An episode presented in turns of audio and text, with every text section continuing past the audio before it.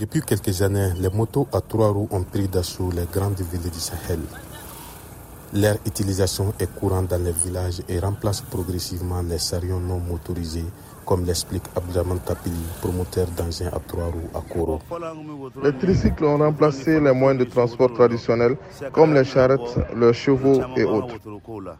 Communément appelé Katakatani au Mali, la venue de ces engins est un pourvoyeur d'emploi pour la jeunesse. C'est le cas de Sekou Sissé.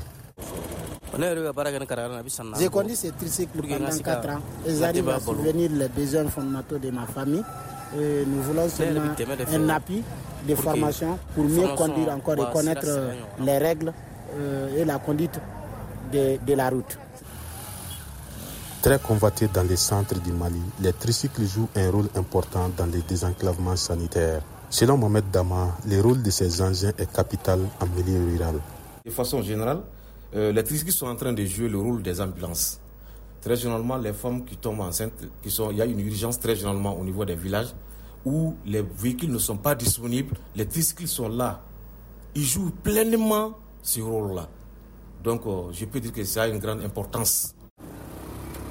Si pour la majeure partie de la population, les tricycles sont importants dans les systèmes de transport, certaines personnes comme Aïssata Koulibaly déplorent les accidents qu'ils causent. La semaine dernière, un conducteur de moto tricycle a percuté mon enfant sur la route de l'école. Il est blessé et ne peut pas se rendre à l'école à cause de la blessure. Les usagers attendent toujours l'application des mesures prises par les autorités maliennes pour réglementer les secteurs. Tijani Ouédraogo pour VOA Afrique Coro